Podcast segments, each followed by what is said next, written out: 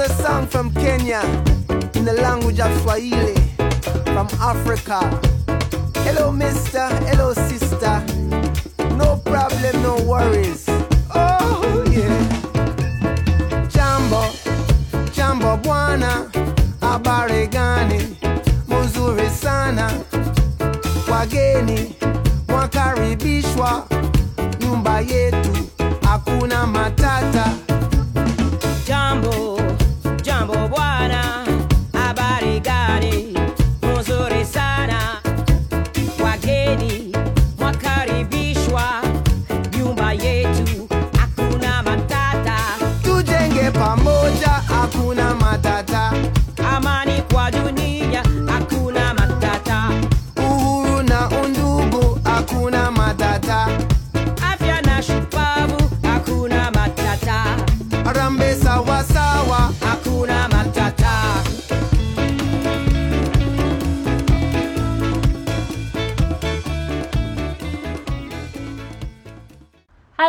家好，欢迎收听新一期的自我进化论，我是阿蒂娜。然后这期我邀请了我的好朋友来做客我们的节目。李毅先跟大家介绍一下自己。Hello，大家好，我是李毅，我是 Sina 的闺蜜和前同事。这一个月大家知道我在非洲，然后我其实来到非洲之后，呃，头两个基本上都在内罗毕，都住在李毅的家里。所以李毅回来之后，我们就基本上又恢复了我们之前在国内一样的模式，就天天在一起。然后有一天早醒来吧，我就跟李毅说：“我说我们来录一期播客吧，虽然我也不知道聊啥。”然后我记得上一次录播客是我们两年前了，已经。对，我应当时该刚刚开始创业。呃，他当时刚刚来到非洲开始创业，呃，然后我那个时候也是刚刚辞职离开麦肯锡，对，所以那个时候我们聊了很多刚开始创业的一些体验，对，包括到非洲的体验。对。然后李毅现在已经在非洲创业三年，公司还活着，太好了。对我最近不是就是发了那个融资信息，我感觉就有给人一种错觉，就好像嗯你刚刚开始创业，然后就拿到了钱。啊但其实如果大家看我最早发的离开麦肯锡的文章到融资，已经过去了两年多的时间了。对所以其实这个过程是漫长的，并不会一蹴而就。对，是的，就我觉得大家会看到的信息都是一个结果，但其实我是看到了李毅这三年很多的内在的起起伏伏。就是一开始他在非洲创业那一年，大家可以去找我们之前那一期节目，那个是我现在已经停更的另外一期，另外一档播客与人对话与人对话。李毅当时是第三还是第四个嘉宾，然后呃那一年他就是有很多在非洲创业很有意思的经历。然后其实我今年再来见到你，我觉得你是就真的是成长了很多，就是稳了很多，成熟了，成熟了很多，也经历了非常的多。然后我自己其实，在坐飞机来非洲的时候，我自己还蛮感慨的，就是我觉得过去这几年的时间，它很像一个坍缩了的时空，嗯，就是它很像那个宇宙中的那个基点，好像什么都没有发生，你很快就来到了三四年以后，但是好像这三四年又发生了很多很多很多的事情，就好像已经到了进就进度条已经拉到下辈子了。对，今天早上其实，在想我们聊什么的时候，我就想到了一个主题，就是跟旅行有关的。因为我其实跟李毅，我们第一次见面其实就是在老挝，对，对吧？然后当时其实我们加微信已经蛮久了，是网友关系。六六年之前，六年之前，14年这个时候经认识六七年了。对。然后他当时在老挝就，我就问他哦，我记得我是问你说，我说我有几天假期，我当时刚进麦肯锡，然后超级苦，我当时刚做完一个滴滴项目，我说我得出去休假几天，然后李毅就说那你要不要来老挝找我一起玩？我记得我当时看从上海飞老挝的机票，我说天哪，单程就要三千块钱，太贵了。然后我又犹豫了一下，我想说妈的，我只有这几天假期，我必须要出去。然后我们就在老挝见面了。对你想想，当年你觉得三千块钱的机票都觉得贵，现在的机票都什么价格？现在都什么价格了？因为我们就是我到非洲之后，我发现非洲真的拉高了我的旅行预算的上上限。我本来看李毅他今年八月不是组织了一个团嘛，你那个团四万，对我就觉得差不多不到四万不到四万，我就觉得差不多这个钱应该就能在非洲玩下来了吧。然后来之后发现你那个钱也太便宜了，性价比贼高。嗯，对，非洲就是一个旅行非常贵的地方，因为虽然大家会传统上觉得非洲听起来比较的穷和落后，就可能比东南亚还应该要便宜，但实际并不是这样的。你在世界上的很多其他地方，包括东南亚还有拉美，你都可以做一个背包背包旅行。嗯，可以 backpack，就可以住青旅，然后可以像当地人一样，就是吃的也很便宜，吃路边摊啊等等。但在非洲，你完全没有这些选项，你是不可能自个儿过来 backpack。对对，就他只要你过来的话，就是做高端旅行。对，就是我说在这里完全没有穷游的可能，对没有千万不要相信什么非洲穷游，在这里就是奢华游，就完全是野奢的游玩。对嗯，我自己觉得非洲是我去过的地方里面还蛮特别的一个对地方的。是的，我觉得它的这个独特性导致了它可以就是有很贵的价格。比方说，肯尼亚整个旅游，包括东非、坦桑，他们旅游的理念都是说，其实我并不是希望越多的人来越好，因为自然资源也是有限的。动物也就那么多，如果人来的太多，反而会打破跟自然的这种平衡。所以我觉得肯尼亚的旅游业做得比较好的一点是，它在尽可能的其实是保护它大自然的资源。对那为了在保护大自然资源的前提下，还可以让就是一些人过来，他确实就不得不把这个价格定得比较高一些，嗯所以也是比较有门槛的。是的，而且现在其实马赛马拉人已经非常多了。对是的就是我记得我们那天去看那个花豹，你就发现有二十多辆车围着那个花豹的区域，然后就你追着那个花豹走。其实那个声音对动物来说已经是蛮吵的一个声音。嗯，对他们也习惯了对车。对，就是野外生存的动物，它们都会比较喜欢安静的地方。我很喜欢的一点就是，尤其像 safari，就是你去到野外，然后你是以一种，其实我觉得还是有打扰的，但是更多是一种不打扰的方式去观察野生动物生活的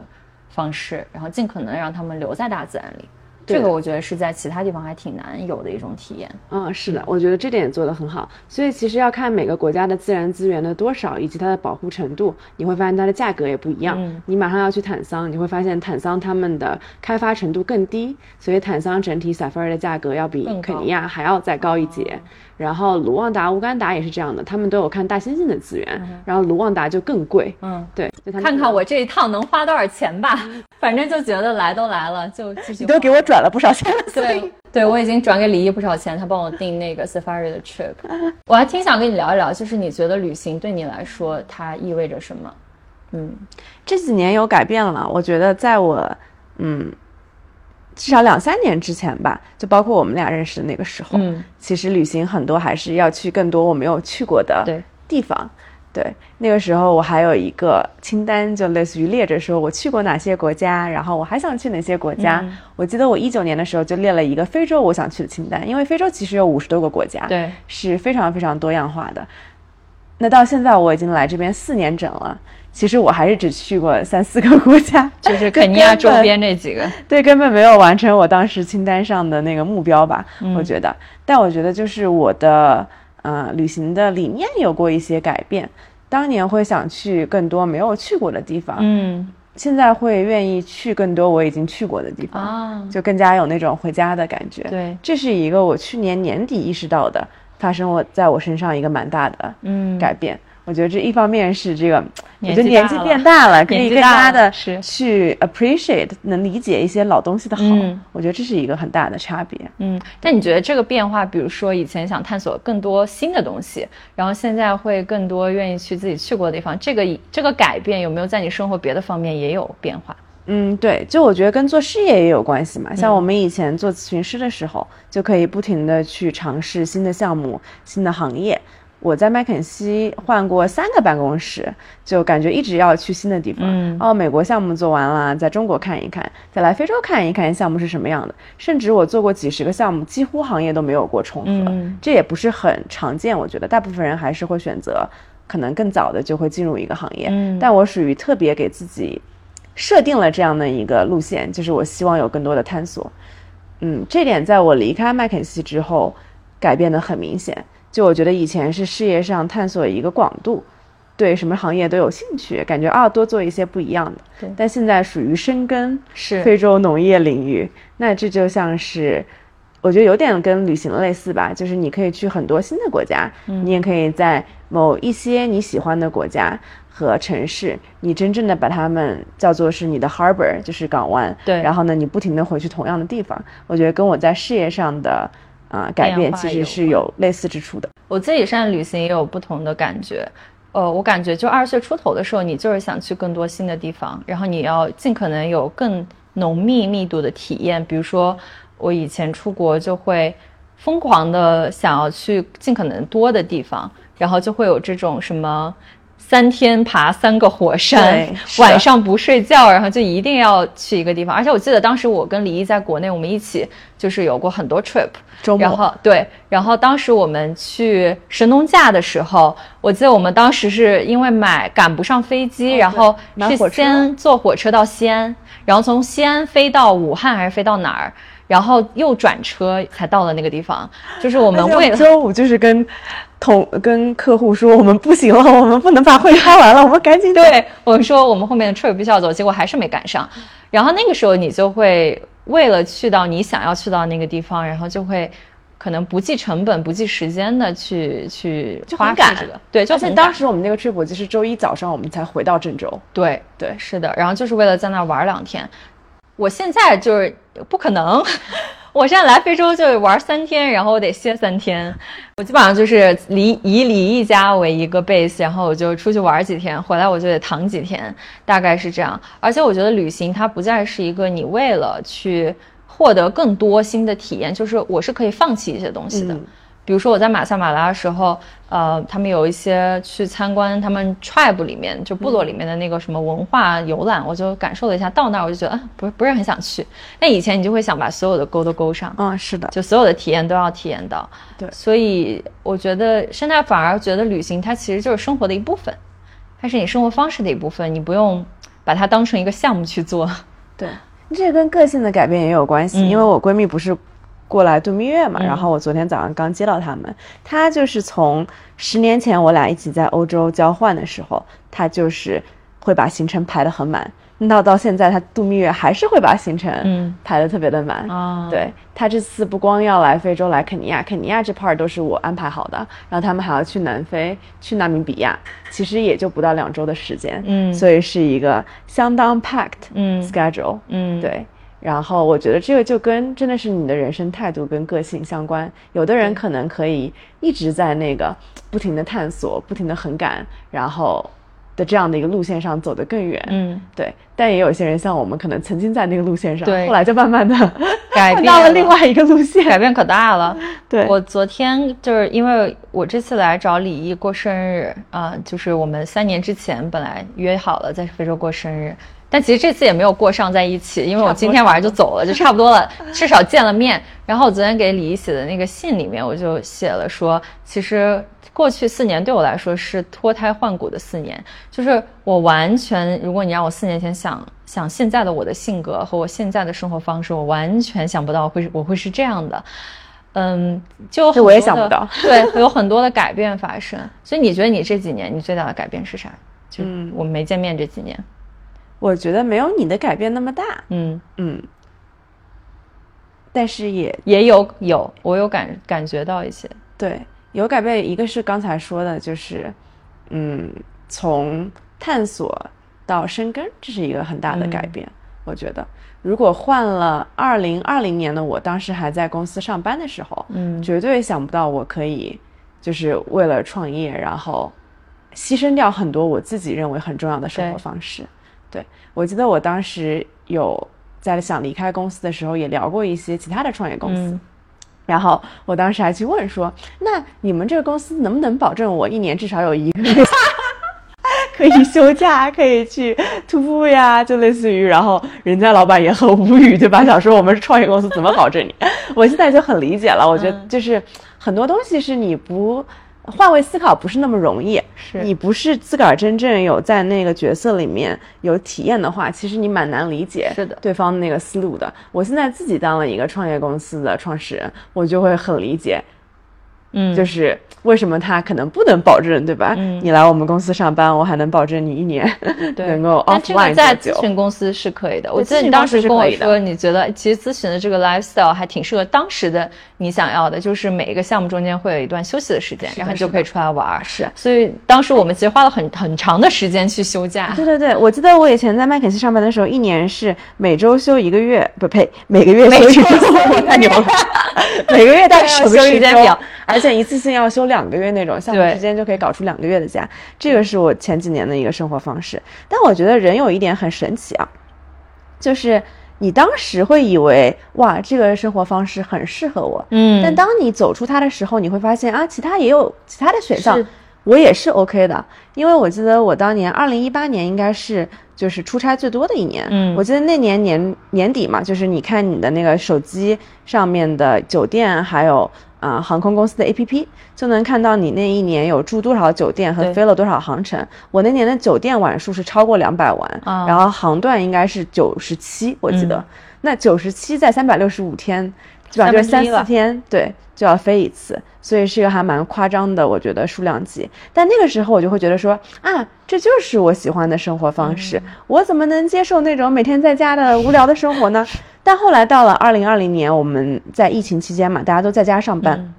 然后我也不离开我在内罗毕的公寓，我当时也觉得非常快乐，嗯我觉得说天哪，我怎么曾经能够接受 一周要飞在外面两三次的生活方式？我现在每天在家睡觉不香吗？生活方式就健康很多，在家吃饭，对，所以我感觉我其实是一个适应能力比较强的人，所以我曾经以为啊，这个生活方式是我想要的，但当我改变之后，发现说啊，原来这种生活方式我也可以喜欢和嗯感受很好，对，所以我觉得这是我的一个改变，就是对自己的对外界的不同的可能性的接纳度，可能比以前更高了。是的，对我本身就还挺高的，是。但现在更高了，我觉得。是、嗯，这个，我觉得是你天生其实很强的一个特质，就是李毅是我见过的包容性和接纳力，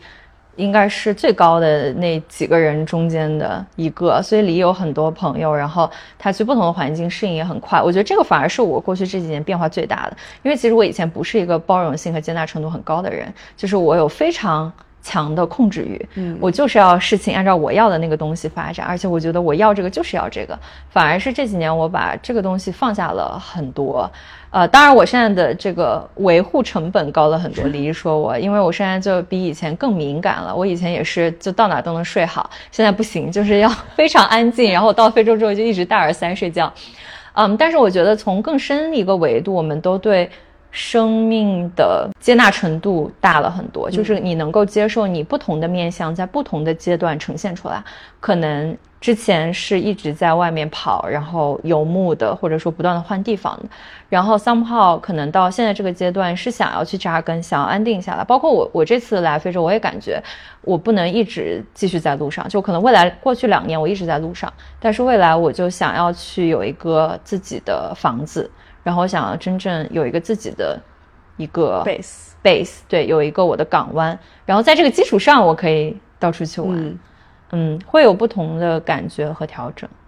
对对，这点是有改变的。我觉得我也相对来说，在过去几年对自个儿的能量更加敏感了。嗯但是 Athena 是属于对能量的感知比我要更强的。嗯，我觉得我们之前都是觉得什么都可以，都可以那种感觉。我还记得我一七年刚回国的时候，就在去老挝之前，其实我在国内待了两个月左右。嗯当时是有高密度的办线下分享会啊什么的，然后我这次回国也有办嘛，但明显就感受是不一样的。嗯我当年真的是那两三个月，大概都是没有在同一张床上睡超过两三天。嗯对，而且就是一个城市，因为当当时有十来个城市，一个城市一个城市跑。我还记得我在成都就已经生病生到话都讲不出来，啊然后而且结束之后我又回家躺了一周，就是因为已经病了。嗯其实这个记忆我是没有的，所以我觉得写作很有帮助。我可能回去看我之前写的一些文字，我才能想到哦，嗯当时还发生过这样的事儿，因为我记性也不是很好。但我就想说啊，现在我如果办线下分享会，我都会提前做好准备，类似于是感知一下自个儿的能量是不是很高。嗯对，就是会对自己整体是不是累有一个更明显的感知，嗯而且一旦感受到自己可能在耗能和累的时候，就会更加有意识的去做一个调整。嗯对，这点我觉得是，嗯，六年前的我绝对是没有这样的感知能力和意识的。对，我觉得那个时候我也没有。嗯我们在的那种生活方式，就是我这次跟李毅也说，就是你的职业的选择，其实相当程度决定了你的生活方式和你现在大的格局。你在这个这样的生活方式下面，你的整个人身体的格局就大概就这样了。你最多就是调一调，比如说尽量不要熬夜啊，然后按时吃饭啊，然后你更快的去觉知你现在身体的变化。所以我觉得当时的那种生活方式之下，你必然就是在一个极度容易耗散。而且你就一直很赶，因为你做什么你都要有 deadline，你就想要尽可能的密度很高，在很短的时间内把那个事情完全就做完。但是我觉得现在你依然你很忙，呃，他基本上反正只要我看到他都在打电话，然后发邮件什么的，就非常忙的这种高压的工作状态下。但是其实我很开心能看到你在很多时候你会意识到说，哦，我现在嗓子不舒服了，或者说我意识到我每次长途旅行回来我会生病，嗯。我会有一些不适的状态，然后去慢慢调整。对。对。嗯。但虽然这样说，我们之前有讨论过，就是完全不后悔有过几年啊，是的，那种高密度的、是的，是的，强压生活，很有帮助。其实，对。而且只有在人生的某一个阶段，就是特别适合搞那个。只有你在年轻二十岁出头的时候，你才能过这样的生活方式，然后去去这种非常高密度，就是玩儿，一直在工作，一直在玩儿，一直在工作，一直在玩儿。就是 work hard, play hard 对。，play harder，就是我当时有一句话叫什么，work hard and play to death，就是玩到死。现在就是完全不可能了，因为差不多到这个年龄阶段了，所以我会感受到，好像就是像之前是那个沙子在天空一直在乱飞，然后就飞得还挺开心，现在就是慢慢沙子落下来了，然后就落到地上了，嗯，嗯，然后就沉淀下来了，对这个感受我觉得蛮奇妙的，嗯，但非常感激。我觉得在职业初期是有那种 intense 的 period。是你知道你可以，就你 stretch 你自己，你是可以做到那个点的。嗯，对对对，我觉得可能有的苦也是要吃的。对，说到吃苦这个这个点，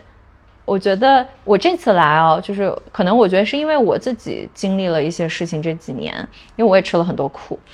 然后我觉得一直以来可能。比如说你来非洲之前，我们在一块儿的时候，我觉得我其实不太能看到你苦或者会会吃苦的那一面。然后我觉得大大大家对你的印象都停留在你是一个很快乐的人，嗯啊，你是个能量很高的人。包括我们上一期节目，其实我也在挖掘，就为什么你可以这么乐观和快乐。但是我觉得，就是这次我们在见面，我也聊到很多我们生命中的一些变化和发展。我会发现，哦，其实李毅也会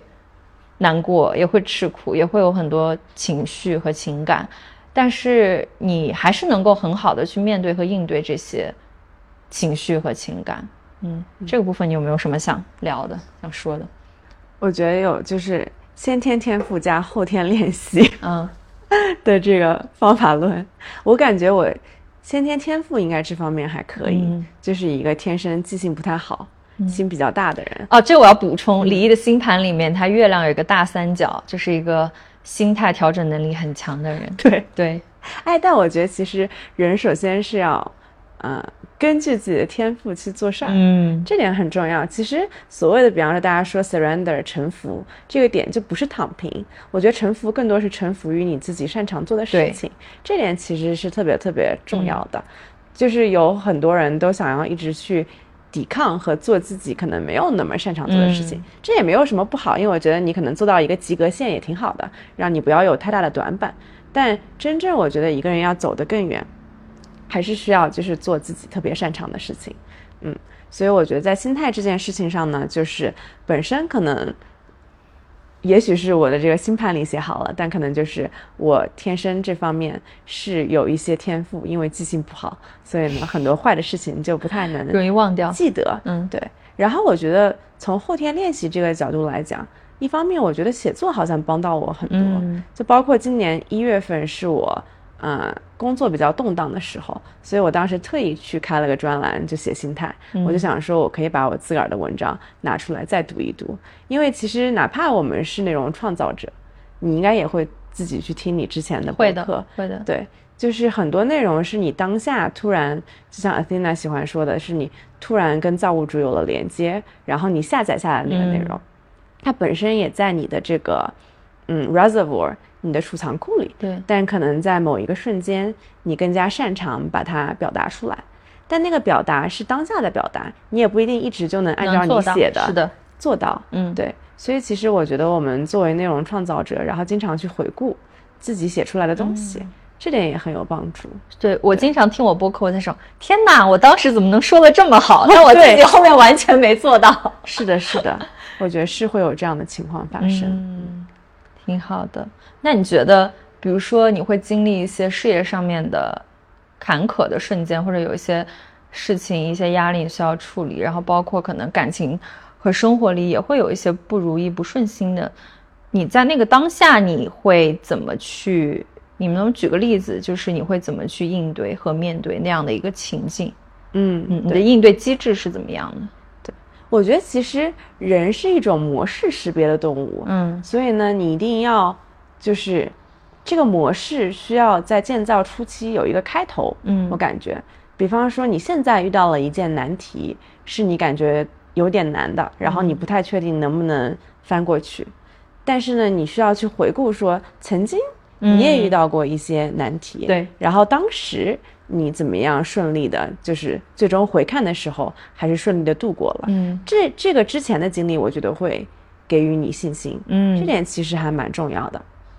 比方说，呃，在麦肯锡吃苦那些年，对吧？第一年可能吃的苦最多，因为那时候能力相对来说最弱。我就会回想说，哎，那个时候我就觉得，嗯、我画个 PPT 画不出来都是天大的事情了。我记得我当时也是做一个滴滴的项目，做尽调，然后半夜凌晨在酒店在那边哭，就觉得说啊，为什么别人都能画出自个儿的嗯片子，然后我就觉得非常的 struggle。但其实是因为可能别人的工作年龄也比我长，或者工作经验更多呀等等。但是我觉得我们这类人都是属于很容易对自个儿要求过高的，，对，嗯，所以呢，你就会觉得说，哎呀，我不如别人等等。那我现在回想就觉得很搞笑，怎么会因为画不出 PPT 而哭，对，这就哭呢。但其实很多新去咨询行业的小朋友也会有同样的经历，所以这个回顾就发现说，哎，那个时候觉得是天大的事情，你度过那个坎之后，再比方说一年、两年，甚至三年、五年之后回去看，就会觉得非常小的一件事情。所以人是在不断成长的。你当时觉得迈不过去的坎，你后面可能就会觉得可以迈过去了。嗯，这个，所以我每次到了当下，又遇到一些我感觉是很高的山峰难以逾越的时候，我就要去想一想说，之前上一个我以为很高的山峰是什么样子的，我后来是不是跨过去了？嗯，对，这这个思路可能挺有帮助的。对你说到这个，我想到我今年挺大的一个感悟，就是我觉得随着年纪和阅历的增长，尤其是你人生早年经历过一些事情之后，你的心量是会提升的，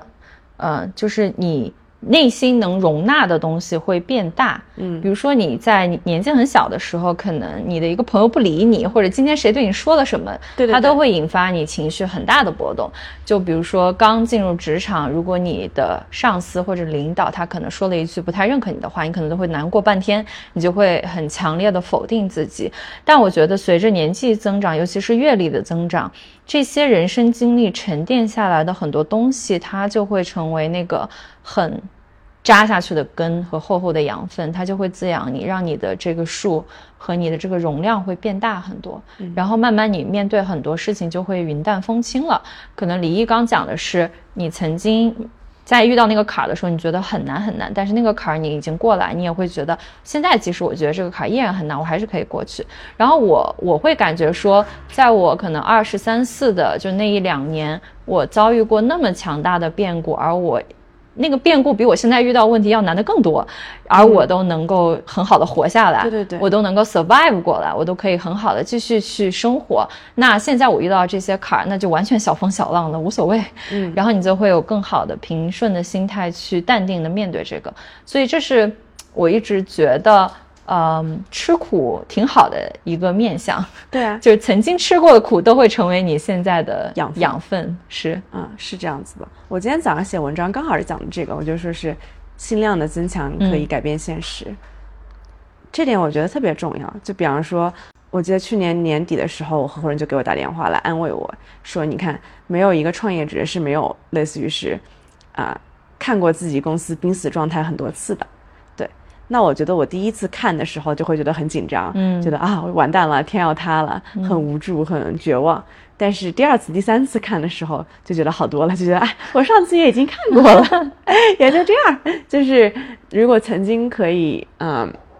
拯救的话，现在可能也可以就是 do it again，可可以再做一次。嗯所以我觉得这个就是心量的一个增强，嗯是很有帮助的。因为在你不管是搞事业还好，就是随着我们的人生慢慢的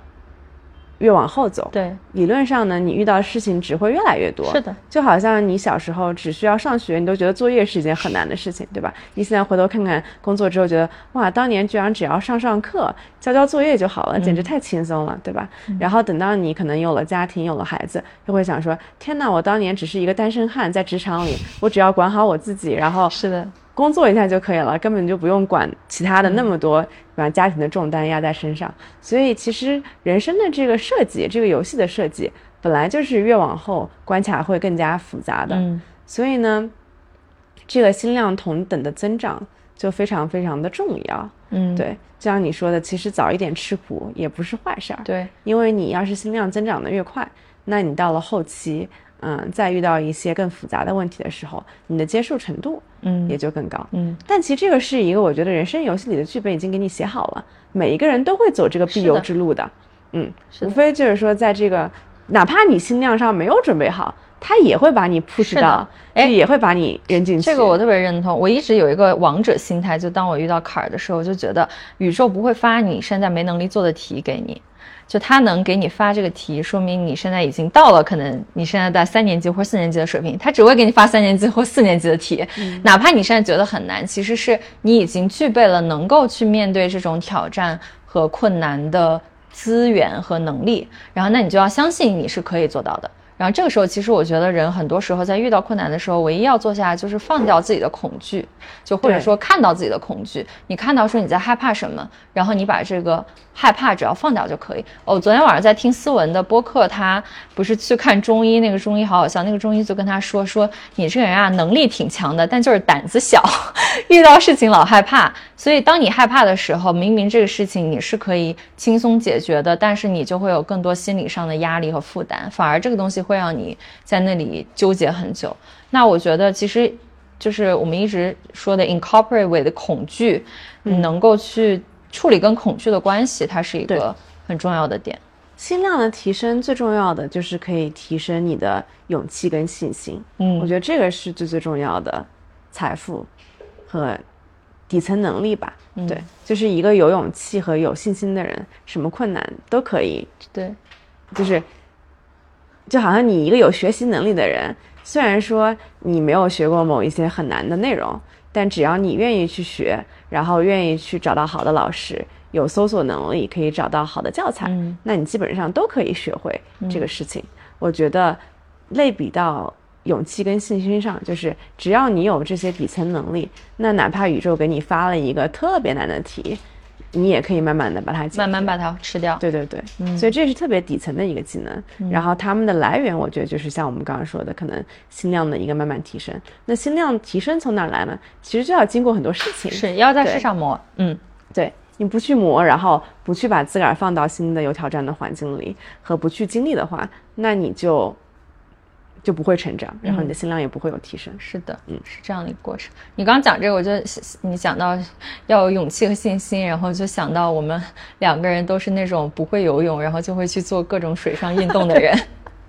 就是哦，知道自己很害怕大海，但是就会去面对这个怕水恐惧的人。是对，我觉得这个是呃，我觉得我们俩身上很珍贵的一种特质，就是会顺遂自己的心去做很多可能有挑战或者甚至让自己恐惧的事情。嗯但是当你把这个蛋糕吃下来的时候，你就会觉得啊，还挺好，挺不错的。嗯，对，是的，是我觉得这点是挺重要的。不知道跟我们是狮子座有没有关系？可能可能是有关系的，嗯，对，陷入了沉默，陷入了一个 pause。对，因为我们俩现在都特别放松，他躺在他们家那个落地的沙发上面，然后我也靠在沙发上面，就这样子。你这是我们家最好的、唯一的、唯一的沙发，一个单人沙发。嗯，哎，所以 Asina，你这次就是来非洲，你首先是来了肯尼亚嘛？嗯对，你觉得就是在过去大概已经快一个月了吧？一个月了，对，体验当中有哪些让你印象深刻的瞬间？瞬间，我觉得好多啊！我其实就是在旅行，这次在肯尼亚旅行的途中，我应该哭了好几次，嗯就不是那种伤心的哭，而是感动的哭。对会有我记得有一个瞬间，我记得蛮深刻，就是我来肯来内罗毕第一周，然后不是周末去那个 Lake Almantiata 过了个周末嘛，嗯然后当时坐在车上，就是看到路边就有放羊的人，然后那个羊就在林树林里。因为大家可能没来过，如果你来过这，你就知道说，其实内罗毕这个城市虽然很繁华，但它跟自然的结合还是很紧密的。嗯就是你在真的在路边就可以看到玉米地那种感觉，所以就会看到大家在路边放羊。我当时看到那个羊，我不知道为什么，我当时有一有一刻的感觉是，哦，我好像曾经就是他，嗯，就是我曾经是它，有一种和万物合一的感觉吧。就是我曾经是这个动物，然后我曾经很自由的在这里吃草，然后我那一刻就觉得自己非常的感动和幸运，然后当时我就在车上哭了。后来我去呃 safari 的时候，看到很多动物，我觉得就是有很多个瞬间让我觉得特别的感动。我记得李毅有一句话我很喜欢，就是你之前说你很开心 to be here and now，嗯就是此时此刻我在这里。嗯我觉得我这次在非洲旅行也有这种感觉，是我很幸运，此时此刻我在这里，不是以前，也不是未来。因为我这次在旅行的过程中，就是有遇到一些这种 family，就是家庭出游，他们就可能带三个娃，然后从美国过来嗯看动物，然后他们看到我一个人，他们都特别羡慕我，他们说你一个人旅行啊？我说是啊，我一个人。他说哦，我好羡慕你，你知道拉扯三个娃出来旅行有多么累？我说是的，我完全能够想象得到。然后那个时候我就会觉得，其实能够在现在此时此刻，一个人很自由的来到这样一个神奇的地方，然后去看到这些动物，是一个对我来说很珍贵的体验。因为可能我三十岁再来，四十岁再来，五十岁再来，我到时候拖家带口带来，我看到的景色和它能带给我的体验是很不一样的。嗯，所以很多个时刻，因为我是一个人玩嘛，很多个时刻你会陷入一种很深的沉默里。嗯，因为也没有人跟你说话，然后司机也就在前面开车，你就是一个人进入一个非常深的内在的冥想的状态，然后看着外面的景色和动物，会有很多内在的感受和以前的一些记忆，还有包括你看到他们此情此景带给你新的触动。然后那个东西在你的内心，我觉得像一幅画儿一样，嗯我很难用语言，可能很细致的把我的内心发生了什么描述出来。但是我觉得我就在看一幅画儿，我既在看外面的这个风景，我也在看我内心的画儿，嗯我就会觉得很庆幸，就是我能够把钱花到这里，对对对，花到非洲旅行上。我那个 Instagram 上写的就是 How lucky to be here and now。嗯哼我记得我改它应该就是我来非洲之后。啊，非洲是一个很让你有这种感觉的，因为就是珍惜当下的能力，大家都知道是很重要的。嗯但你的当下可能需要有一些足够的特别性，才能让你在某一个瞬间激发出你想要珍惜它嗯这样的一个心态。而且一样的，就这个心态，一旦你有了之后，你不会再没有。嗯就一旦你感受过一次珍惜当下的那种感觉对，你未来就还可以把这个感觉找回来。啊我还记得我有这样的感觉，是我，嗯，来非洲之前我去新疆徒步，当时我们走那个孟克德县，然后在天湖附近，我早上就一个人在天湖旁边冥想，然后听那个流水的声音，然后当时也有一种我跟万物是一体的这样的感觉。嗯，就是我既是很重要的，因为我组成了万物，但我又是不是很重要的，因为我只是万物当中很渺小的一个部分。我感觉这样的一种感受，往往是在大自然里是很容易激发出来的。就是你在城市里很纷杂、嗯吵闹的那个环境下，你很难得到那样的一个感受。对，所以，我当时在新疆，包括后来来了非洲，有很多次这样的瞬间，都是因为被大自然震撼到了。对我记得我，其实我自从来了非洲，几乎每年的生日都会去马赛马拉。嗯。对，每年生日都会去看看动动物，就前后生日前后。嗯。对，今年又是要去那边过生日，嗯。所以每一次都会让我提醒我到说，回哎到那个点，嗯。对，就提醒我说你当时那个感受，是。就是其实你比起整个世界，嗯，既重要又渺小。对，这个感受很妙，我觉得是一个很独特的，你在非洲很容易、很易得的一个感受。我觉得，所以这点就是为什么你哪怕花多少钱去获得这样的一个感受，都是很值得的。嗯，嗯，是的，我记得你当时去新疆发了那个你当时的感想给我，然后后来当时我是好像差不多时间，我在欧洲，就我当时在法罗群岛，然后当时在打坐，就是我在一个法罗群岛的悬崖边上，非常美，然后在那边打坐，可能就坐了五分钟，我当时就感受到一种，哦，其实我的内外是没有分别的，就是我跟大自然是一是没有任何差异的，而且没有任何一个语言可以去描绘一个我出来，我就是万物，然后万物就是我的那种感觉。我觉得，就这种感觉，它像是一个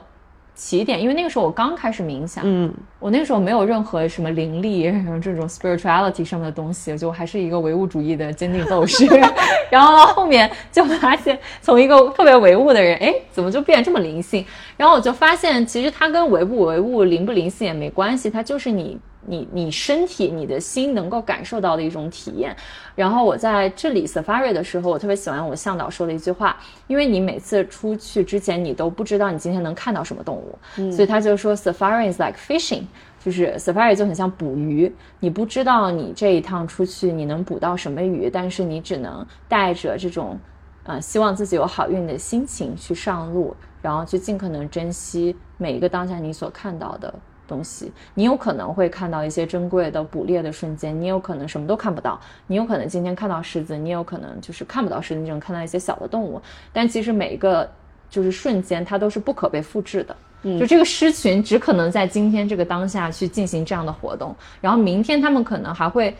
到迁到另外一个地方，但那个时候你看到他们在做的事情是完全不一样的，所以它就是一个非常在当下的。一件事情，然后我就理解为什么这个事情会让人非常的上瘾。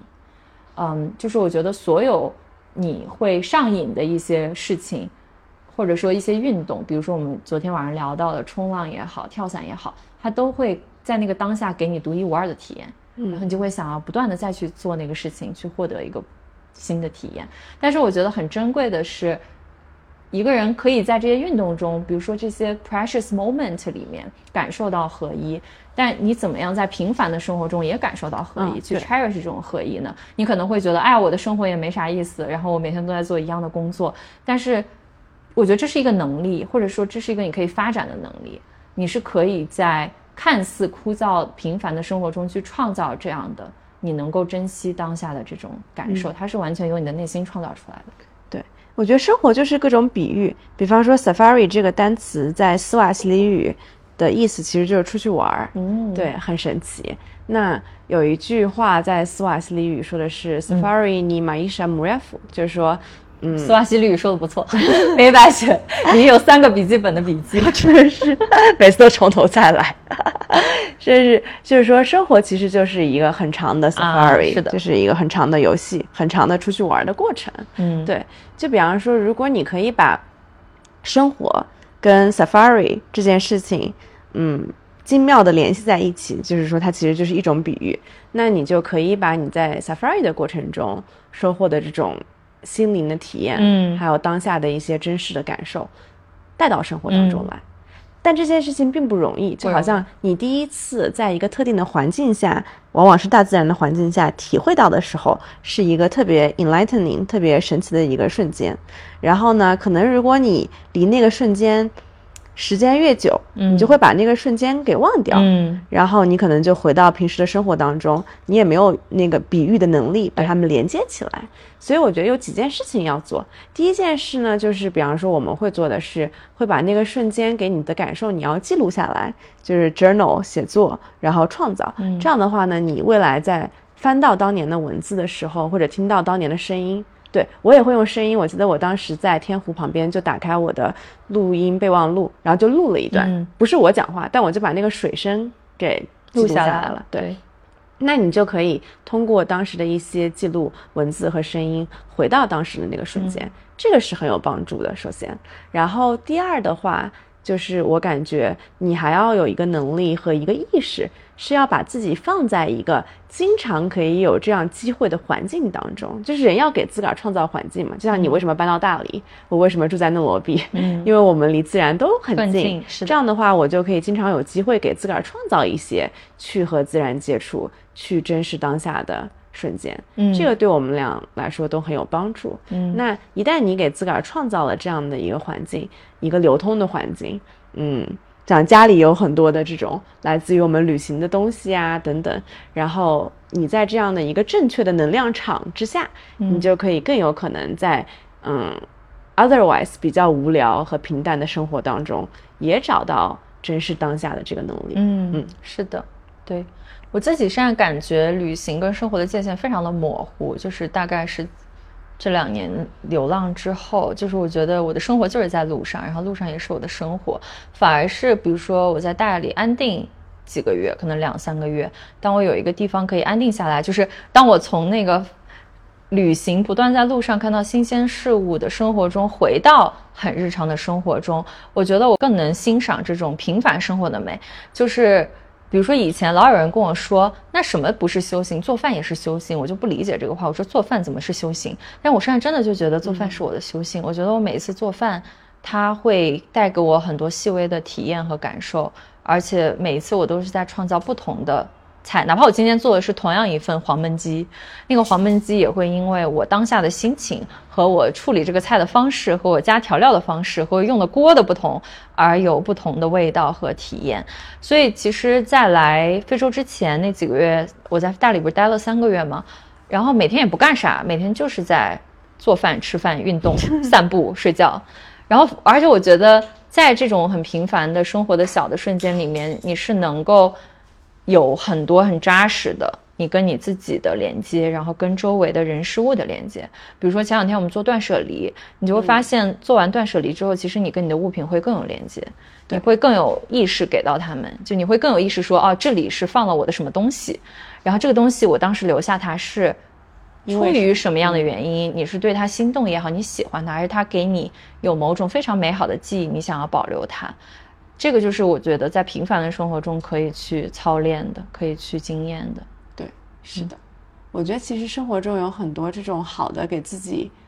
嗯，就是从比较 tactical 可以行动的角度来说的话，比方说你。嗯，让自己经常有机会去跟大自然接触，嗯，这就是一件每个人都可以做的，对，然后可以去尝试的事情，它可能会给你带来好的感受和改变。断舍离就在家自个儿扔东西，扔东西 也是一个很好的就是